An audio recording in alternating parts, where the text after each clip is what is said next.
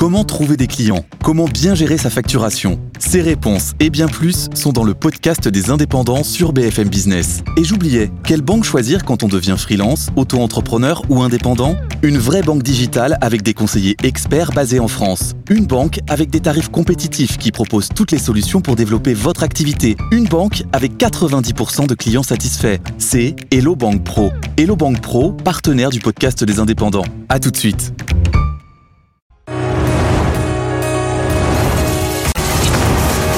BFM Business présente Tech Co Business, le magazine de l'accélération digitale. Frédéric Simotel.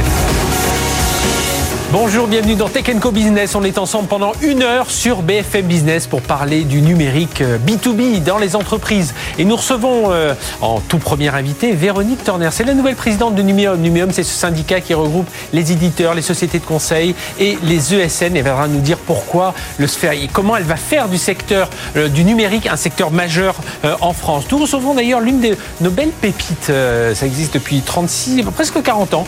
Cette, cette société s'appelle Neurone. C'est un véritable véritable métronome euh, sur le marché des ESN. On essaiera de comprendre quelles sont les bonnes recettes avec son président qui sera avec nous. On recevra la start-up Otoki. Otoki, vous l'avez peut-être connue sous un autre nom. Elle s'occupait du convoyage pour les particuliers. Bien aujourd'hui, c'est aux entreprises qu'elle s'adresse avec une, plateforme qui vient d'être complètement remodelée. Puis notre débat aujourd'hui, on va parler beaucoup de data. On a parlé du DMA euh, tout au long de la semaine. Et eh bien, il y a aussi le Data Act. Qu'est-ce que ça change pour les entreprises? Qu'est-ce que ça change pour vos données? Voilà, allez, restez avec nous. C'est pendant une c'est sur BFM Business.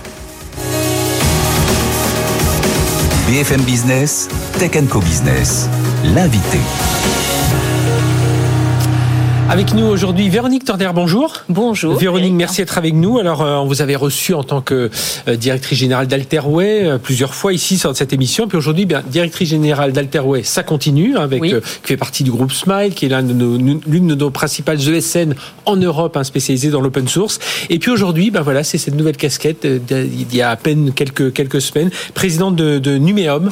et donc, c'est à cette occasion que l'on que l'on se retrouve. Alors, on, on voit évidemment un euh, vous arrivez à un moment où le marché, la croissance du numérique est plutôt pas mauvaise. Hein, euh, oui. Euh, alors, faut toujours être vigilant hein, sur. ça fait plusieurs années quand même qu'on on, affiche une belle croissance. Oui, oui. Mais voilà, ça reste, la, tendance reste forte.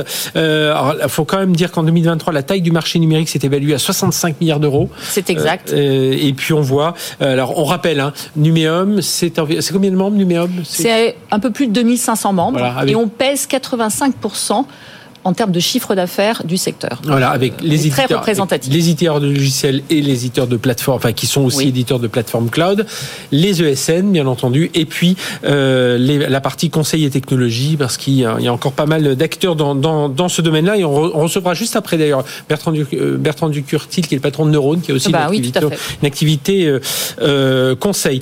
Euh, alors la croissance du secteur numérique, je regardais les quelques chiffres qui ont été donnés au début de l'été, 6,3% c'est plus que ce qui avait été prévu.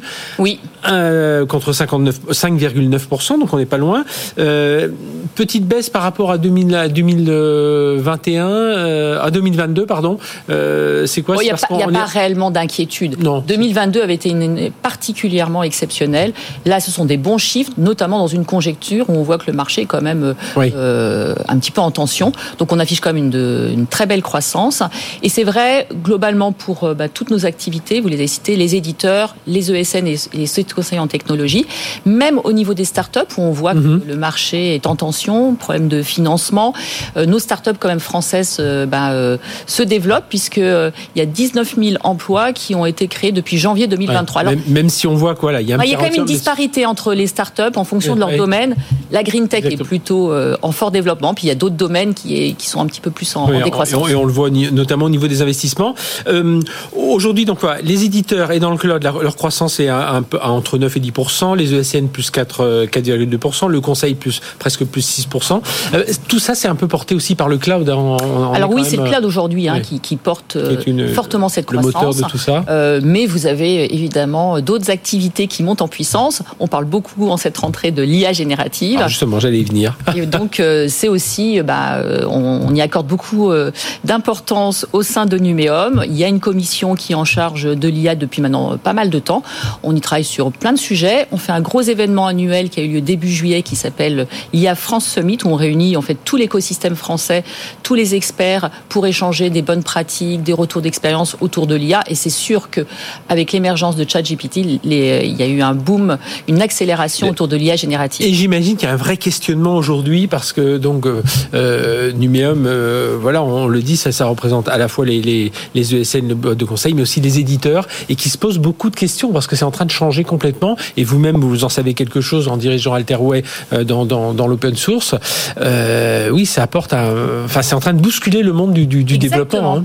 Et donc, nous, on s'est organisé autour de l'IA et notamment autour de l'IA générative sur trois axes comprendre cette technologie et euh, euh, acculturer euh, évidemment nos adhérents et puis accompagner également nos, nos, nos clients. Donc, mm -hmm. la partie comprendre, vraiment accompagner le marché sur ces sujets et aussi protéger.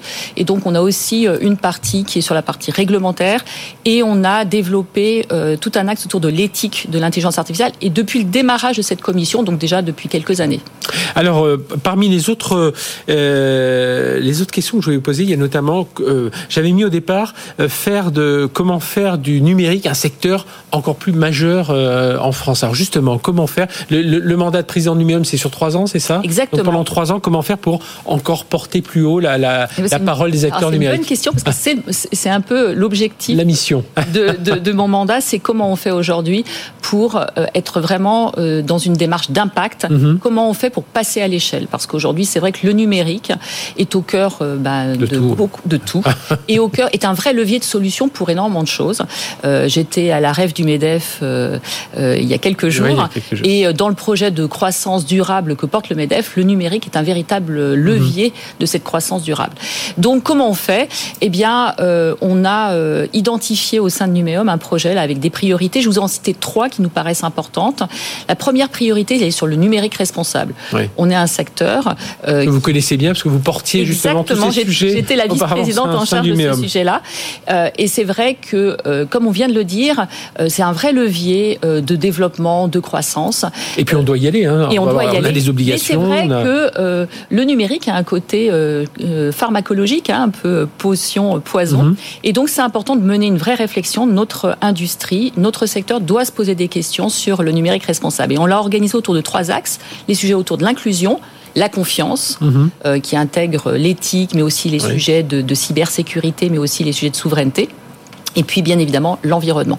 Donc ça, c'est une de nos priorités, le numérique responsable. On doit être exemplaire et on doit euh, incarner euh, cette vision du futur du numérique qui a un impact positif. Oui, et qui, à la fois, on n'arrête pas de le dire aussi, c'est le, le, le, vert, enfin le green pour l'IT, puis enfin l'IT green, donc et rendre euh, nos, nos, serveurs, nos data centers, nos logiciels plus green, et puis euh, bien le numérique au service justement des autres pour les aider grâce à des capteurs, grâce à tout un tas de technologies à, à devenir plus verts. Exactement. Et là, on a plein de dispositifs. Par exemple, sur l'environnement, on a un dispositif qui s'appelle Planète Tech Care, euh, qui est une plateforme qui aujourd'hui tout l'écosystème français sur le sujet du numérique et environnement et qui adresse les deux thématiques, Green mmh. IT et IT for Green. Le deuxième axe, ce sont les compétences. Euh, ouais. Vous le savez, Frédéric, c'est notre plafond de verre. c'est ce qui freine aujourd'hui la croissance de nos 85 000 emplois non pourvus aujourd'hui. Exactement. Donc c'est terrifiant ce, ouais. ce, chiffre. Et donc là, on veut mener euh, vraiment des actions très concrètes sur ces sujets-là.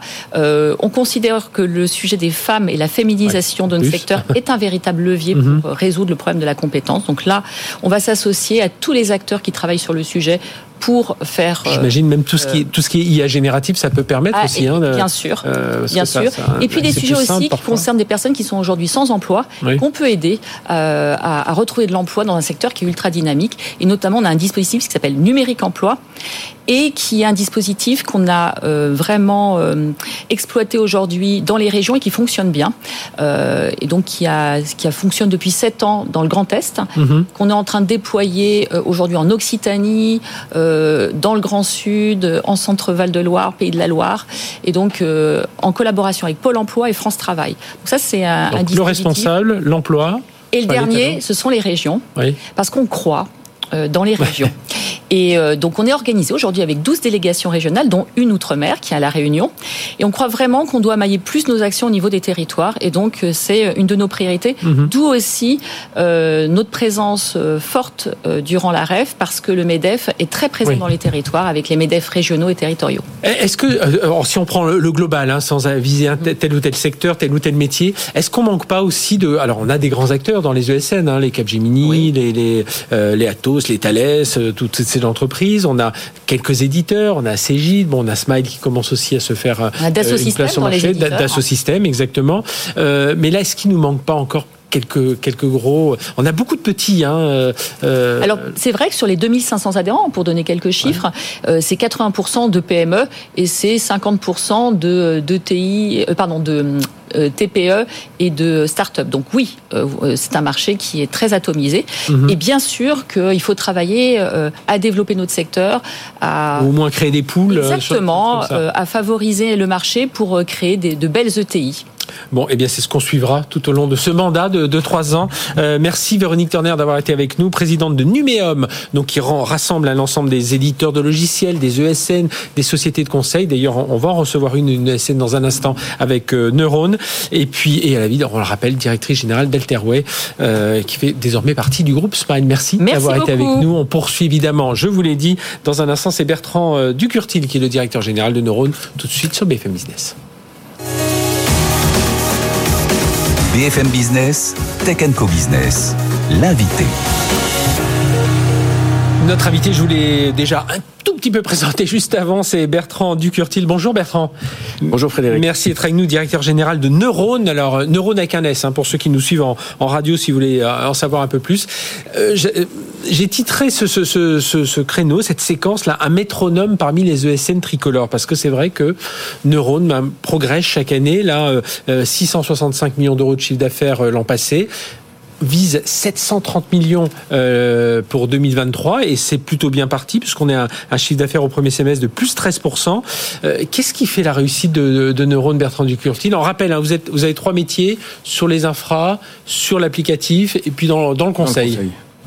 Mais écoutez, on est une société, enfin un groupe de, de, de SN qui est, qui est basé sur la croissance interne, mhm. assez majoritairement. C'est 6500 personnes, hein, on le rappelle Oui, c'est ça, 6006. Oui, 6006, pardon. Sans compter les, les freelances et les, sous-traitants qui, qui, sont au nombre d'environ 1000-1500 euh, quand même. Mhm.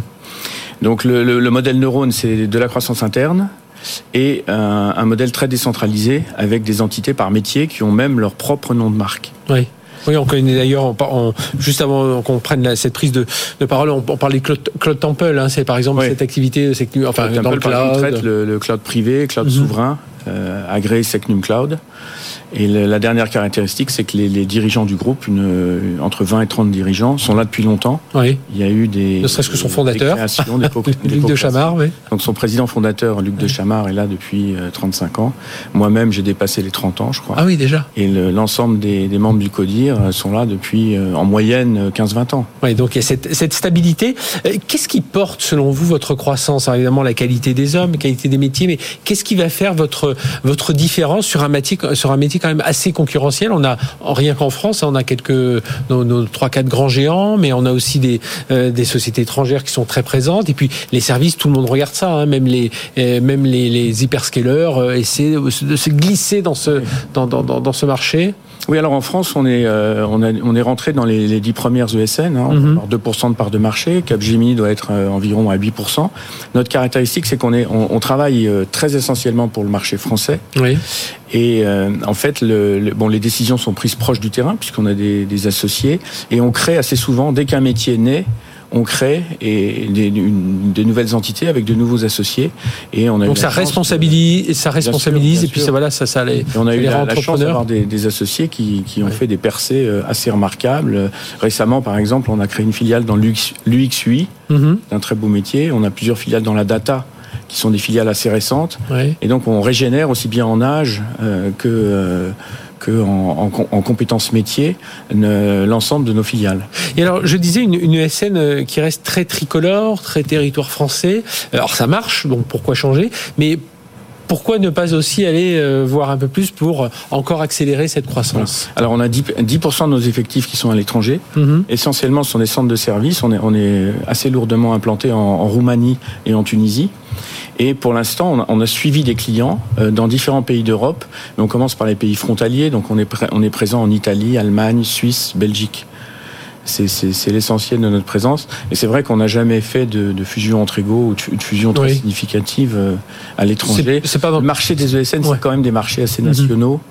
Et pour l'instant, nous, à 2% du marché, on, pense qu'on a encore du, des, perspectives de croissance en France. Oui, puis, en plus, et puis j'imagine qu'en plus, quand on acquiert une entreprise, bon, on acquiert euh, des contrats, etc. Mais si les hommes euh, n'adhèrent pas à la culture et qu'ils s'en vont, on, perd quand même pas mal du, du, capital racheté. Oui, alors euh, bah, nous, on a eu on a un, modèle d'acquisition qui, qui, fonctionne, mais euh, qui a la caractéristique d'acheter plutôt des, des, des, sociétés assez, assez petites. Mhm. Euh, mais après, on a une bonne coordination entre les entités. Et en fait, initialement, on est une, une ESN Île-de-France plutôt. Et en ce moment, on, a des centres de services assez lourds euh, dans différents endroits de France hein, pour faire du green shore ou du, du, du ride shore, hein, du ride shoring. Mhm.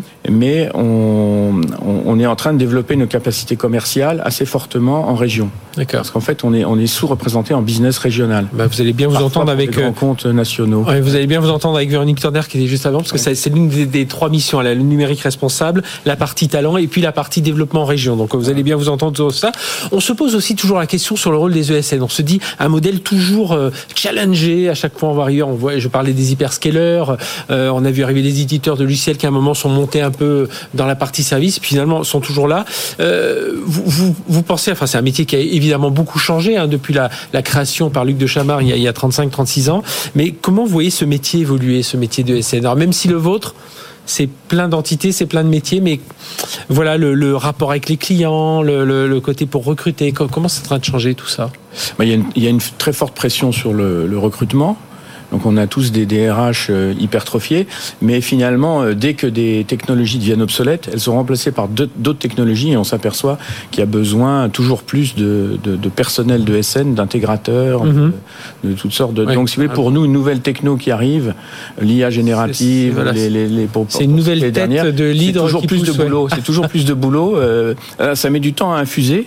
C'est toujours plus de boulot à horizon 5 ans, 10 ans. Et justement, tiens, un mot sur l'IA générative. On est vraiment dans une révolution et vous, vous devez le voir en plus sur la partie applicative hein, de, euh, d'éditeur parce que là ça change le métier de développeur. Euh, euh, votre impression c'est quoi avec votre, votre historique aussi dans ce métier? dans, notre, dans, nos métiers de base, il y a deux applications qui sont très importantes. C'est les, chatbots pour le service desk, etc. Mhm. Et puis c'est le, l'analyse des, des données qui peut être euh, des données pour euh, faire de la maintenance préventive ou euh, des choses comme ça, et aussi pour détecter les, les, les incidents, enfin les, les problèmes qu'il risque d'avoir sur des applications. Donc ça, c'est pas de l'IA générative, mhm. l'IA peut aider là-dedans. Alors pour l'instant, sur les, chatbots, par exemple, les moteurs d'IA générative sont intégrés par les éditeurs de chatbots. Mhm. Mais c'est pas évident. et vous pensez que là, votre métier va vraiment, enfin, on est en train de, de changer d'univers un peu avec cette IA générative dans vos métiers. On va changer, mais ça prendra plus de temps que ce que les analystes disent. Vous voyez, ça va mettre 5 ans, 10 euh, ans pour, ah oui, à ce vraiment infuser. Oui. Même si on voit arriver cette rapidité, parce, qu'en novembre, on en parlait à peine, et là aujourd'hui, si je prends juste ChatGPT. Non, pour l'instant, euh, par exemple, je, je, prends le ChatGPT dans un chatbot, c'est pas évident. De, ChatGPT a besoin d'énormément de, données mhm. concernant le, les, les, la, gestion des connaissances chez le, le client, dans le grand groupe.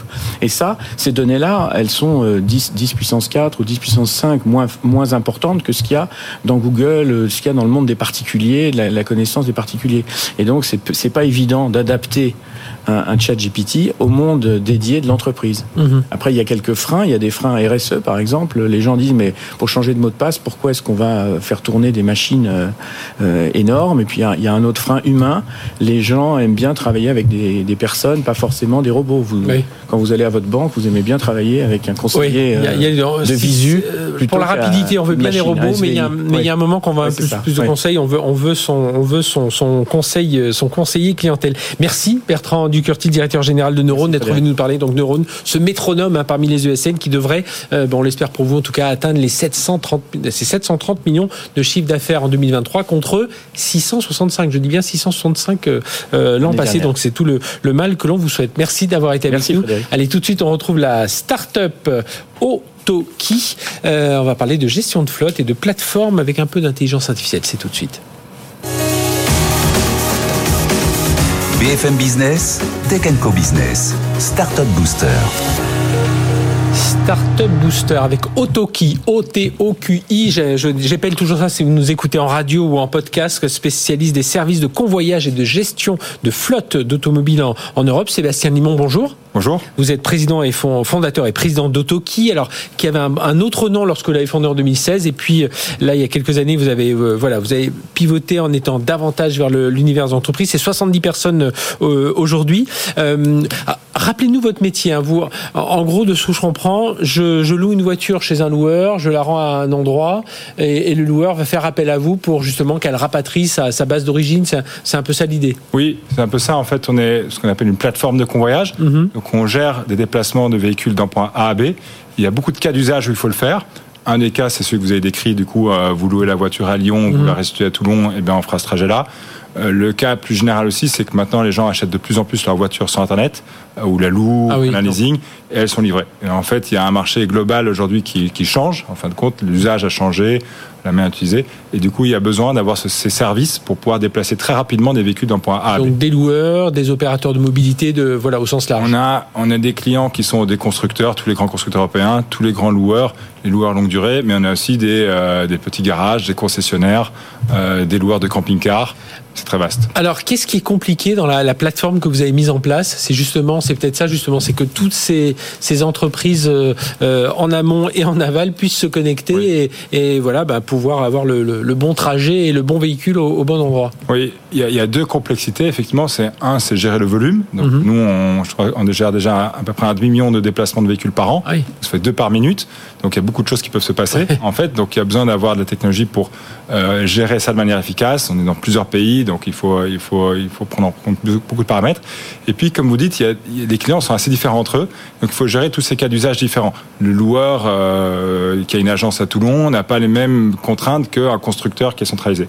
Et donc, euh, la partie de commande, en fin de compte, comment on s'interface avec le processus de client est fondamentale. Et donc, c'est là où on a beaucoup innové. Donc, dans nos 70 personnes, on a pratiquement un tiers de l'équipe qui est fait de la tech. Mhm. et, euh, et, donc, on a, on développe beaucoup, beaucoup. Et vous avez aussi les, les, chauffeurs, c'est-à-dire ceux, qui vont convoyer les voitures. Au-delà des 70, les indépendants. D'accord. Vous avez, mais vous avez aussi cette, vous gérez aussi ces, ces, ces métiers-là. Voilà. Il y a, il y a 1400, 1500 chauffeurs qui travaillent sur la plateforme.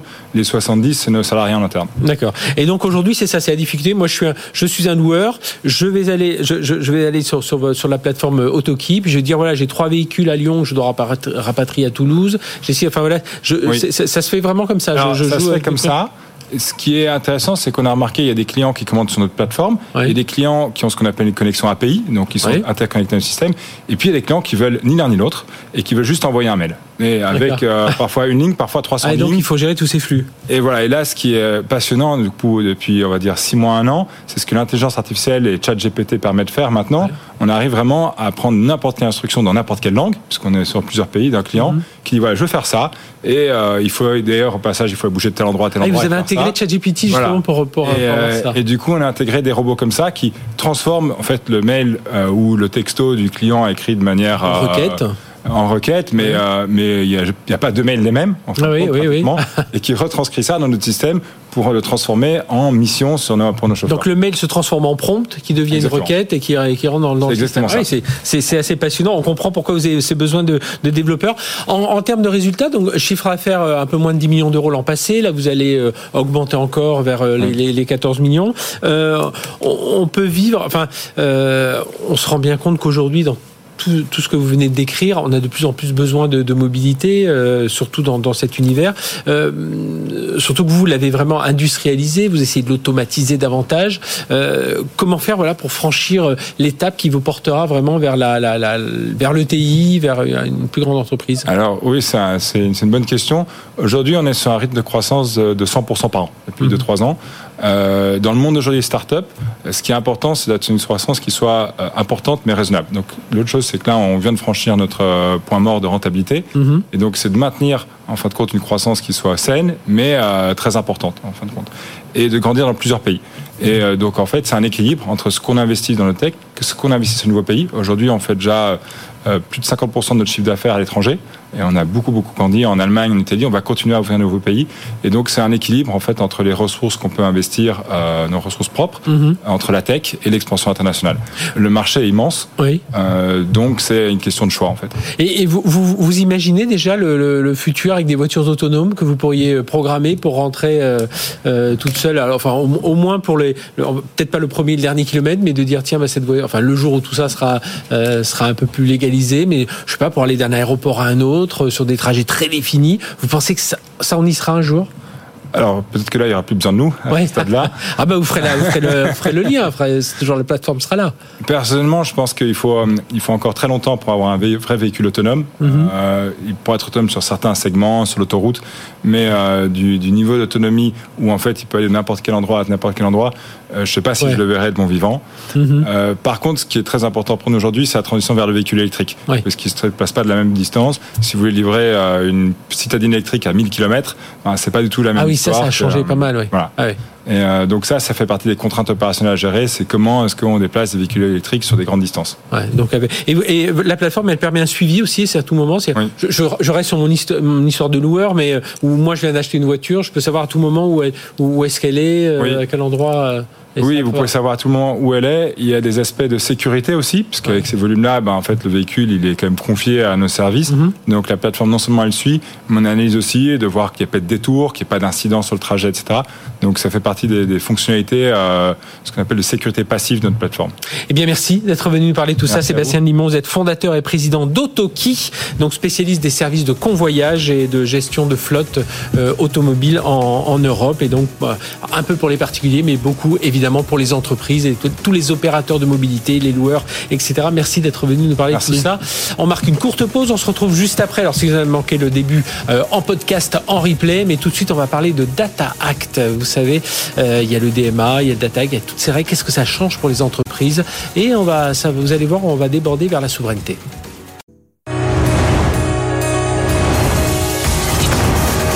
BFM Business présente Tech Co Business, le magazine de l'accélération digitale.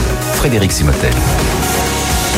Allez, vous en avez pris l'habitude. Depuis la rentrée, maintenant, on consacre une demi-heure à un thème, à un débrief, à un débat sur une thématique précise. On va parler de data, de, du Data Act plus particulièrement, mais en fait, on va aussi revenir sur le Digital Market Act euh, qui a été annoncé, enfin, dont quelques principes ont été annoncés par euh, Thierry Breton il y a, il y a quelques jours. Qu'est-ce que ça peut changer pour les entreprises, pour le marché européen? Et on va en parler avec nos experts que je vous présente tout de suite. Alain Garnier, bonjour. Bonjour. Alain, merci d'être avec nous, président et fondateur de Genspot, qui est l'un de nos éditeurs français, européen d'une solution collaborative cloud.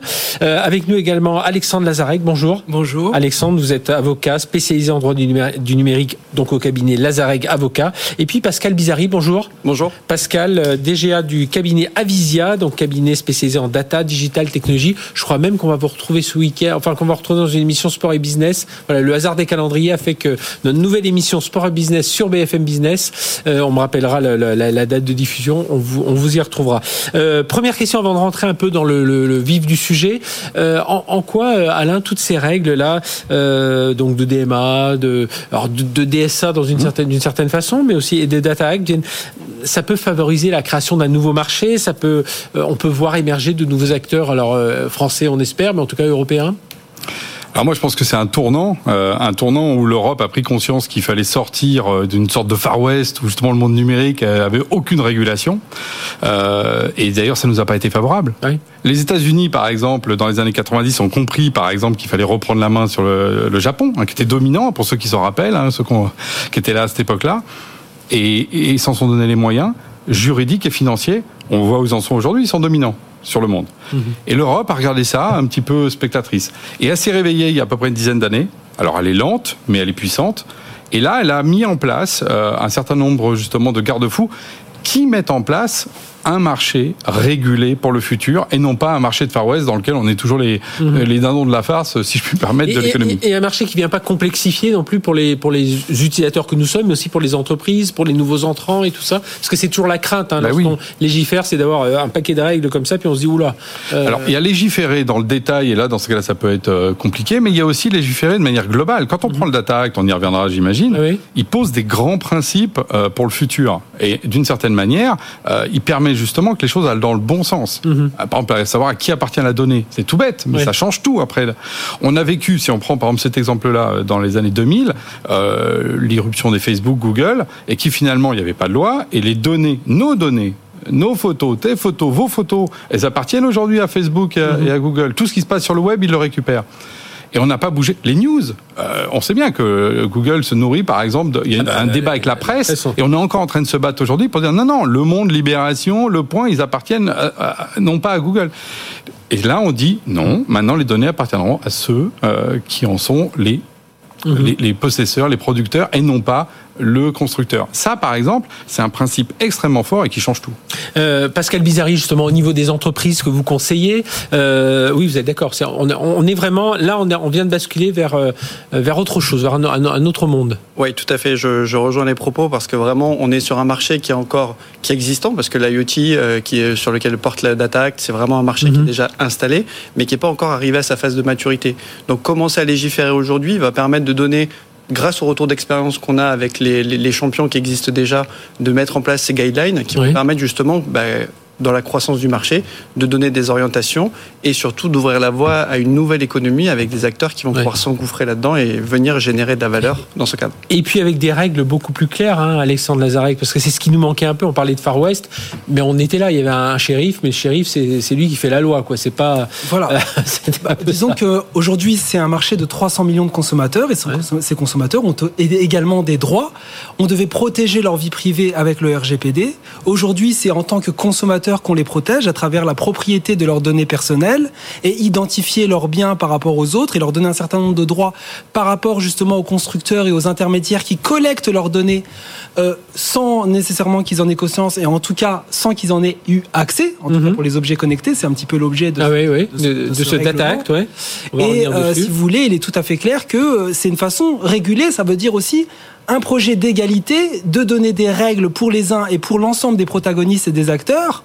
Et c'est le ticket d'entrée aussi pour les entreprises extérieures et américaines.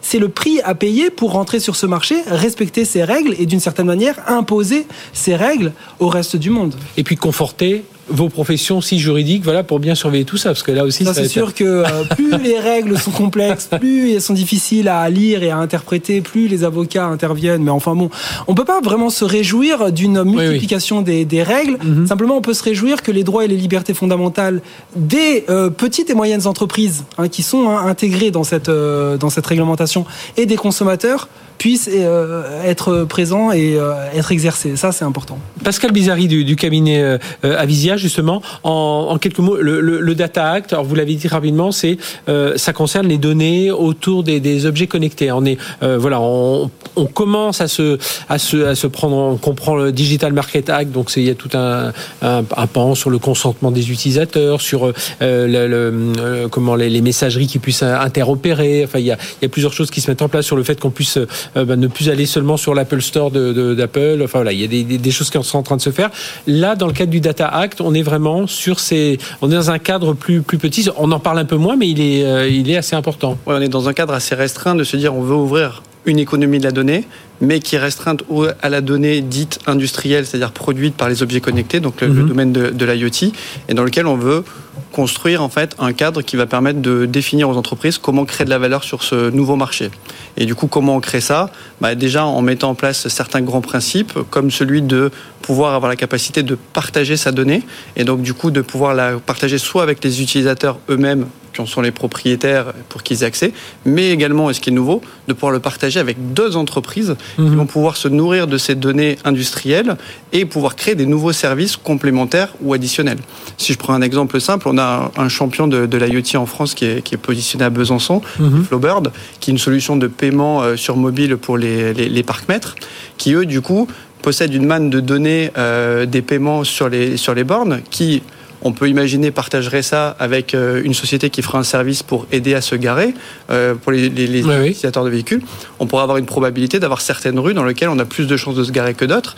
Et donc on peut imaginer des services comme ça complémentaires qui permettraient bah, aussi de valoriser les investissements qui ont été faits par Flowbird par cette monétisation. Mhm. Et donc là, on, là, on arrive à ce, ce, partage des données. Ça veut dire que toutes les entreprises sont, sont, concernées, a priori, euh, Alain Garnier Alors, toutes les entreprises sont concernées. Puis, je vais prendre un exemple précis pour euh, justement vraiment illustrer le propos. Elon Musk. Tout le monde parle toujours d'Elon Musk. Euh, il a aujourd'hui Twitter et en même temps, il a Tesla. D'accord? Euh, sur Twitter, il a décidé, par exemple, de fermer les fameuses API. Alors les gens disent mais ça veut dire l'accès aux données qu'on a. Euh, chacun, si on a un compte Twitter, elles nous appartiennent les données. Simplement, c'est qu'on ne peut plus. Pour moi, je peux pas demain lancer une entreprise qui va aller chercher les données sur Twitter parce que Elon Musk dit ah, faut que tu payes les API, ça coûte tant. Et il a décidé d'ailleurs de monter les prix de manière très mhm. haute.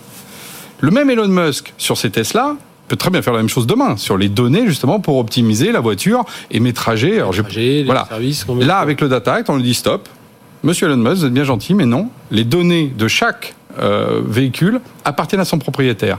Et s'il veut, euh, ce propriétaire, donner euh, ces données à quelqu'un, par simple consentement, il le fait à une autre entreprise que vous, monsieur, et, vous n'avez pas à lui faire payer un coût au-delà du coût technique. Ça tue la dissymétrie qu'on a aujourd'hui dans les mhm. marchés, dans lequel Facebook, Meta, d'ailleurs ils sont dans le DMA, on pourrait y revenir, Apple, en fait, capte nos données et à un moment donné, ils disent ah ben non, on les donne à personne d'autre. Et donc comme par hasard, ils ont, ils ont des outils formidables parce qu'ils ont toutes nos données. Mhm. Et quand en plus ils veulent les revendre, alors là, en plus, ils passent à la, à la machine à billets. Donc, c'est ça qu'on casse sur un marché futur, parce qu'effectivement, l'Europe n'a pas non plus choisi de, de mettre ça pour tout tout de suite parce qu'il y a quand même des positions euh, on n'est on n'est pas en rapport de force forcément favorable avec les Américains là-dessus. Mais par contre sur le marché de demain et ça il faut reconnaître que Thierry Breton a été quand même le, celui qui a, qui a pensé un coup d'avance là-dessus mhm. bah, ça y est on a on a cet élément là et je pense qu'on va prendre en tenaille toutes les données. Depuis le RGP des données personnelles les données du, de l'IoT. Finalement on se dit bah qu'est-ce qui reste au milieu? Les données du cloud. Mais elles viennent forcément soit de données personnelles soit de données produites par un capteur un, un capteur un clavier. Mhm voiture. Et voilà. Et donc à la fin, c'est toutes les données qui rentreront là-dedans. Donc ça, je pense que l'Europe a été là-dessus assez smart, euh, je trouve, moi, dans son approche là-dessus. Et euh, Alexandre euh, Lazarek, le, le, texte est suffisamment clair aujourd'hui pour, pour appliquer tout, enfin le, Data Act. Hein, Alors ça, ça marche sur, sur cette nouvelle philosophie de loi européenne qui consiste à parler de compliance, conformité. Hein. C'est pas exactement des lois telles qu'on les connaissait dans le droit continental européen romain. Le chaque vous donnez, une obligation de faire, vous le faisiez et puis c'est tout. Et puis si vous le faisiez pas, vous étiez sanctionné. Là, c'est chaque entreprise qui, en son sein, doit mettre en place, sur la base de directives, de grandes orientations, des règles en son sein d'organisation pour que ça puisse, on puisse atteindre les objectifs. Donc c'est mhm. une autre façon de faire. On l'a connu avec le RGPD. On le connaît aussi avec, par exemple, les luttes contre le blanchiment d'argent et financement du terrorisme. Hein. Les grandes institutions bancaires doivent mettre en place des mises, des règles de conformité. Et là aussi, on est encore dans cette philosophie un peu anglo-saxonne. Donc aujourd'hui, on commence à avoir l'habitude de cette philosophie et euh, évidemment que c'est beaucoup plus clair, d'abord pour les citoyens, mhm. pour les entreprises. La manière dont elles sont présentées, elles sont beaucoup plus claires. Et euh, aujourd'hui, on a l'habitude de, de, ce genre de, de, de, de, règles. Mais ce que je voudrais ajouter sur ce qui a été mhm. dit, et me semble-t-il c'est important, c'est que les données personnelles dans ces textes apparaissent comme quelque chose qui ne va pas simplement servir le l'entreprise qui va chercher à faire du marketing ciblé, mieux connaître son client. Ça va plus simplement servir à, à mieux connaître le consommateur ou à protéger les droits des consommateurs et de la vie privée, mais aussi le citoyen, l'urbain, le citadin, le citadin. On va utiliser les données personnelles pour améliorer les produits, pour améliorer la mhm. façon dont ah l'urbain, si je puis dire, puis va évoluer dans sa société avec des produits, mais aussi dans la société. les pouvoirs publics, les gouvernements vont mieux connaître. que prenait euh, Pascal à l'instant sur, sur l'histoire des parkings et tout ça. Voilà, absolument. Donc, si vous voulez, les données personnelles aujourd'hui, l'or noir du 21e siècle, c'est pas simplement du business. Ça va optimiser, rationaliser la manière mhm. dont on vit. On va mieux se connaître, mieux comprendre nos besoins, et donc ce, ce, droit, ces règles sont là justement pour organiser cet usage. Et on imagine qu'avec toutes les, histoires de transition climatique aussi, on va retrouver aussi des services, euh, Pascal. Oui, tout à fait. Et dans les autres exemples qui sont hyper intéressants, on a euh, une société comme Lacroix, qui est une entreprise familiale à Nantes, oui, qui, oui. voilà, qui commercialise dans sa branche City des éclairages connectés, donc qui a pour vocation d'éclairer la voirie, ce qu'ils appellent la voirie intelligente. Bah, ce, ce, service d'éclairage, qui est aussi connecté, permet aussi de, de, de, cartographier les dynamiques de flux de passants de véhicules et qui permet de pouvoir optimiser les espaces. Et justement, dans cette, dans cette optique un peu RSE et de mieux vivre, apporte aussi une dimension avec l'ouverture pour avoir des nouveaux acteurs dans ces, dans ces mm. sujets-là qui vont se On ne peut pas bloquer les données en disant attendez, ces données-là, c'est mon, c'est mon, c'est ma propriété intellectuelle, c'est mon, alors je sais plus, c'est le, le, secret des affaires. Je sais plus, j'ai lu un article un peu qui, qui était, qui était là-dessus. Bah, dans, ce, dans cet exemple que je prenais sur les éclairages, imaginons une société comme ça qui investit massivement dans ses infrastructures pour mettre ce produit en place, qui bah, moi j'ai fait des investissements lourds pour avoir euh, ce, service et cette captation de données. Vous me dites aujourd'hui, bah, n'importe qui peut y accéder euh, modulo des frais techniques. Mhm. Globalement, ça peut aussi être un frein de dire est-ce que je vais faire ces investissements parce que demain euh, je vais investir et, on va prendre la donnée et on va faire des services à meilleure valeur ajoutée potentiellement mhm. que moi mon infrastructure. Alors en plus, c'est vrai que maintenant il y a une contradiction. On avait parlé de la vie privée, on avait parlé de la maîtrise pour chacun d'entre nous de nos propres données personnelles, de la possibilité de empêcher la collecte de ces données personnelles ou son traitement. Et puis tout d'un coup, on nous dit maintenant qu'avec ces nouveaux textes, on va pouvoir utiliser cette donnée, la transmettre à d'autres entreprises avec une portabilité pour qu'ils mieux y mhm. connaissent les meilleurs produits. Donc il va y avoir peut-être une forme de, contradiction, encore qu'il va y avoir des obligations de pseudonymisation, d'anonymisation. Ce ne sont pas nécessairement des données personnelles Hein, ce sont des données qui ne sont pas personnelles, mais qui vont nous permettre de mieux comprendre la manière dont on fonctionne, nos habitudes de vie. Mais en effet, euh, il ne faudrait pas que toute cette euh, architecture se contredise. Et la priorité, c'est la maîtrise des données personnelles pour chacun d'entre nous. Nous devons avoir la main à ce sujet. Les, acteurs, là, par rapport au Data, au data Act, c'est nous, les consommateurs, utilisateurs de données, c'est les détenteurs de la, de la donnée, donc les, euh, ah, j'ai plutôt l'impression qu'aujourd'hui, c'est la possibilité pour euh, les, euh, les consommateurs d'abord d'avoir un accès à des données que seuls les fabricants jusqu'à présent avaient, hein, et la possibilité de les transférer à d'autres concurrents euh, compte tenu pour qu'ils puissent bénéficier aussi de nos usages pour avoir des produits optimisés. Mhm. C'est un petit peu la grande philosophie de, de ce texte. Et c'est un peu, je pense, une des, des, des, limites aussi qui est souvent remontée dans les critiques du texte, c'est que les gens le trouvent un peu complexe, décousu technique, parce que c'est vrai qu'on aborde. Oui, j'ai vu un texte trop théorique sans solution pratique. Voilà, j'ai vu. Quelques... Et en fait, je pense que ce qui perd un peu les gens, c'est qu'on parle des individus, donc ça, on se dit bon, ok, on est comme dans le GDPR, on, s'approche à la propriété de la donnée, donc ça c'est plutôt bien. On passe au côté, bah oui, on peut partager ces données entre entreprises, et créer des nouveaux business. Donc là, on se dit, oula, on change un peu de domaine. on parle aussi après du, de régulation du cloud avec les frais techniques on a différents le cours le texte couvre différents aspects qui font que des fois les gens se disent en fait on sait plus forcément euh, quelle est la, la, la, principale philosophie qu'on veut mettre en place mhm. et moi je pense que c'est vraiment ce côté d'ouvrir ce pan d'économie entre entreprises qui met un cadre à autoriser le partage de la donnée et la monétisation entre business hmm. euh, complémentaires. Alors ce que vous dites justement, ça me permet de, rebondir sur, ma question sur le. C'est un rééquilibrage aussi de la concurrence sur le marché du cloud quelque part. Euh, vous, que vous connaissez bien avec à travers. Oui, c'est un rééquilibrage sur la concurrence. Et encore une fois, on a l'impression que c'est on, on tape pas au direct au cœur de ce qui est aujourd'hui l'activité du cloud, et pourtant ça produit déjà ses effets. Le fait qu'il y ait effectivement plusieurs textes qui sont arrivés euh, consécutivement et que et qu'assument aussi cette logique-là, bah, par exemple là, on, on vient d'apprendre là, c'est au courant du mois d'août, mhm. que par exemple sur la position dominante de Microsoft, par exemple, dans le domaine euh, du collaboratif et avec Teams, bon, bah, ils, ont, ils ont fait machine arrière. Ils ont ce qu'on appelle débundlé, c'est-à-dire que non, on peut acheter Teams à part, euh, et ils vont être obligés de euh, rendre Teams payant, ce n'est plus gratuit, problème anticoncurrentiel. Et Microsoft, qui est une vieille dame, a bien compris qu'aujourd'hui, l'Europe, elle arrêtait de rire, quoi. Et qu'elle pouvait plus faire comme elle a fait dans les années 2000, se moquer de l'Europe, et pendant 15 ans, avec un procès qui n'en finissait pas sur Windows, et le, mhm. même chose, débundler euh, IE, Internet Explorer et Windows. Ils ont mis 15 ans pour l'accepter et ils ont tué toute la concurrence. Bah là, ils ont mis, euh, il y a quelqu'un euh, qui m'a fait cette remarque-là, ils avaient mis 15 ans sur le premier cas. Là, ils ont mis 3 ans. Donc, eh, eh, ça s'accélère. Et tout d'un coup, euh, parce que Teams a quand même fait des ravages, mais mm -hmm. là, anticoncurrentiel, mais là, ils sortent. Donc, c'est la preuve pour moi qu'effectivement, il y a un rééquilibrage. Il faut que l'Europe s'engouffre dedans. C'est-à-dire que ce que fait aussi, et ce que d'ailleurs répète l'Europe, alors là, ça, ça, parle aux entrepreneurs d'ailleurs qui, qui regardent l'émission, c'est emparez-vous de ça. C'est-à-dire que là où hier, par, par, exemple, encore une fois, sur Twitter, il y a eu plein de boîtes qui ont lancé des, des, des trucs, des, super produits. Je me rappelle, il y a 10 ans sur Twitter, et qu'on était tous arrêtés par ce coup des API prohibitifs. Mm-hmm. Là, maintenant, en, en, gros, on dit l'Europe vous protège. Si quelqu'un vous demande des coûts, euh, là, euh, ils n'ont pas le droit. Les, donc, les... donc, en fait, plutôt que de dire que c'est une possibilité de partage, moi je dirais euh, que c'est plutôt la loi empêche ceux qui veulent empêcher. Moi, je le vois plutôt comme ça. On mmh. empêche ceux qui, quand tu commences à avoir de la valeur, la captent pour eux Parce qu'en fait, encore une fois, si je reprends l'histoire de Twitter, il y a eu beaucoup de gens qui ont partagé l'information de Twitter. Il y avait des magnifiques infographies, il y avait des systèmes de, pour savoir quels étaient les influenceurs, quelles mhm. étaient leurs dynamiques. Et tous ces outils-là ont disparu parce que Twitter a préféré garder finalement la, marge, hein, la valeur, que de la partager. Et ça, c'est ce que inverse le, propos. Et moi, je pense que ça, effectivement, les entrepreneurs, allons-y, innovons là-dessus sur les nouvelles données euh, du futur. Euh, Alexandre Lazarek, justement, si on, si on ne se soumet pas, enfin, si on ne répond pas au Data Act, on est, on est soumis à quoi? Est-ce que, comme avec le DMA, DSA, ça, ça va, il va y avoir. Des, Je, je, me suis pas vraiment intéressé aux sanctions, parce que j'ai vu, on n'a pas trop parlé des sanctions. moi aussi, j'ai cherché, j'ai pas vu vraiment de. C'est vrai que j'ai pas vu dans la réglementation, mais à vérifier à la fin, normalement, dans les derniers articles, un pourcentage sur le chiffre d'affaires mondial, donc, celui qui ne voilà, respecterait pas. C'est ce qu'on retrouve souvent. Mais euh, de toute façon, à partir du moment où vous avez des obligations, si vous ne les respectez pas, il y a une sanction. Donc il y a mhm. une juridiction qui est la Cour de justice de l'Union européenne.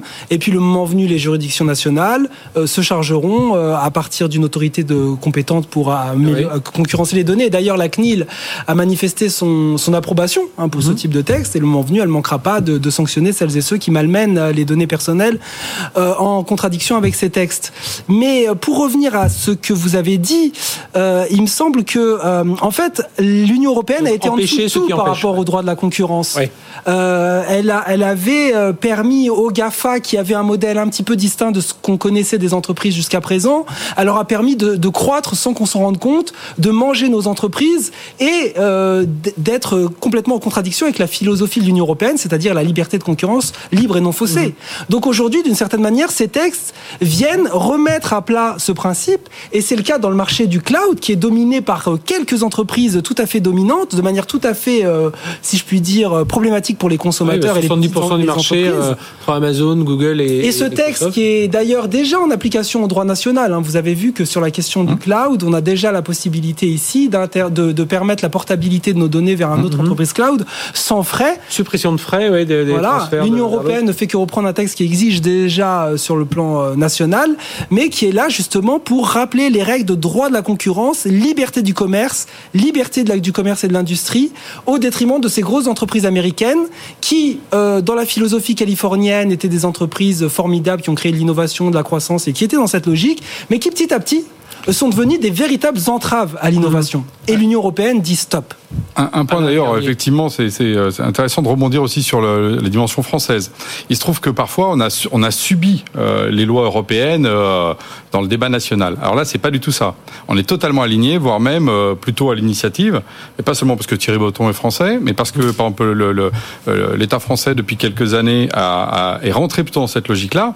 Et par exemple sur tout ce qui a été Data Act, les Français ont été très présents pour cette négociation-là. Quand il y a eu justement la présidence française, c'est là où il y a eu justement l'accélération sur la question du, du bah, justement du DSA, par exemple, qui était une vraie question parce que tout le monde en Europe n'était pas forcément d'accord. C'était la haine, la désinformation. Et donc aujourd'hui, ça veut dire que la loi, la fameuse LSRN qui, qui, va être en débat euh, à l'Assemblée, a déjà en fait des textes, effectivement. comme là, on vise à, protéger un davantage l'espace numérique. Hein, exactement, exactement. Et, et, a déjà prévu des éléments qui sont dans le Data Act. Euh, donc il y a déjà une transposition qui est, on va dire, anticipée dans le, dans le droit français. Mhm. Donc ça aussi, c'est ça augure quelque chose aussi d'intéressant, c'est qu'on n'est pas à contre-courant euh, en train de, subir, on est plutôt euh, dans le timing. Quoi. On, après, euh, à six mois après, enfin, à l'échelle de l'Europe, six mois c'est rien, mais on est exactement dans le timing. Et justement, la France est, plutôt, avec Jean-Noël Barrot, vraiment aussi à la manœuvre là-dessus. Et puis la DGE aussi, avec Thomas Courbe. Enfin, et, et, et, avec justement aussi cette rondeur qu'il faut pour l'Europe. C'est-à-dire que ce n'est pas la parole française, c'est une parole qui nous dépasse parce qu'il y a des... Il y a quand même une une sensibilité aux données, à la, à la, à la concurrence qui est différenciée euh, quand, on est dans les pays nordiques ou pour nous. Même nous, en tant qu'utilisateurs, on commence, même si on clique souvent, euh, je suis OK, euh, voilà, pour avoir accès au site, on, on commence quand même à, se s'inquiéter un petit peu davantage de où, vont nos données. Pascal, Pascal Bizarri, on parlait des, des données d'objets connectés, ça veut dire que c'est aussi toutes les données industrielles, là, tout ce qui est le, alors ce qu'on appelait une époque le machine to machine, mais enfin, mmh. ça, ça, aussi, c'est, ça, ça concerne aussi ces données-là. Ouais, tout à fait, ça va, ça va prendre tout ce pan de données. D'ailleurs, c'est une des problématiques de dire à un moment comment on la définit, cette euh, notion de données industrielles. On a réussi à bien définir la donnée personnelle au début. On disait ça c'est facile et au final on s'est aperçu que c'était quand même un peu plus compliqué parce qu'on pouvait prendre différents types de données qui allaient se croiser entre elles et qui permettaient d'arriver à définir un individu. Donc on, a quand même travaillé pas mal cette notion. Je pense que la donnée industrielle ça va être pareil. Parce qu'on parlait de véhicules connectés. Véhicules connectés c'est super. On dit ça va mhm. faire du machine to machine, c'est de la donnée industrielle.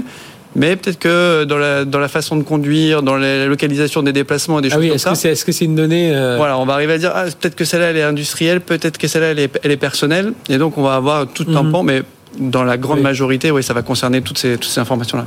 Mais sur les questions de données industrielles, il y a aussi une autre problématique, c'est la question de l'intelligence économique. Les entreprises ont une intelligence économique qui est matérialisée à travers des données. Elles sont dans les clouds, elles sont euh, dans euh, les, les données personnelles stockées dans, dans, les entreprises. Et il faut absolument les protéger parce que la concurrence et la compétition économique passent aussi par la volonté ou la tentation de voler ou d'accéder à ces types de données. Et je ne crois pas que le législateur ait été particulièrement euh, très investi sur cette problématique là Il y a euh, des éléments autour de la confidentialité, du mhm. respect du secret des affaires, mais euh, j'ai quelques, quelques craintes à ce sujet. On, collecte les données, on les récupère, ce sont des données non personnelles. La personne, euh, le consommateur a la maîtrise de cela, il peut faire une portabilité, mais qu'en est-il de l'intelligence économique de nos industries? Compte tenu de cette compétition internationale, il y a d'ailleurs un élément très important dans ce texte sur l'impossibilité de transférer ces données au niveau extra-européen. Hein, je ne sais pas si vous avez vu ça, mais il y avait une prise en compte de ça. Donc c'est peut-être là la volonté de, effectivement de, protéger cette, cette donnée internationale, cette donnée économique d'intelligence. Euh, moi, je, je, veux sensibiliser euh, l'ensemble de nos téléspectateurs sur ce sujet. Voilà, en tout cas, euh, Conseil et le Parlement européen sont, donc sont arrivés à un accord sur ce Data Act hein, dont on vient de parler, euh, qui est moins connu alors que le DMA, DSA dont on parle, mais je trouvais que c'était intéressant d'y parler ici parce que les entreprises qui, qui nous regardent, qui nous écoutent sur BFM Business euh, sont intéressés. Et le règlement, il entre en vigueur dans, quelques mois. Hein. on n'en est pas en train de parler de 2030. Pardon. 20 euh, mois. Dans 20 mois. Donc ça arrive. Au moment où il est promulgué officiellement, 20 mois. Donc ça arrive assez vite. Donc euh, il est temps de, vous y intéresser. Messieurs, merci tous les trois. Alexandre Lazareg, avocat spécialisé en droit du numérique, donc chez Lazareg Avocat. Alain Garnier, président fondateur de GenSpot, qui est cette solution collaborative cloud que je vous invite tous évidemment à utiliser. Et Pascal Bizarri, DGA du cabinet Avisia. Donc, alors cabinet de conseil human centric. Hein, euh, j'insiste là-dessus parce que vous, vous l'indiquez bien, spécialisé en data, euh, digital et technologie. Merci à tous les trois d'être venus nous éclairer voilà, sur ce Data Act. Nous, on se retrouve la semaine prochaine, même heure, même endroit. D'ici là, les replays, les podcasts, bien entendu, pour retrouver toutes nos émissions. Et puis notre chaîne, hein, Tech Co, sur laquelle sont rediffusés la plupart de nos programmes. Excellente semaine sur BFM Business. Tech Co Business sur BFM Business.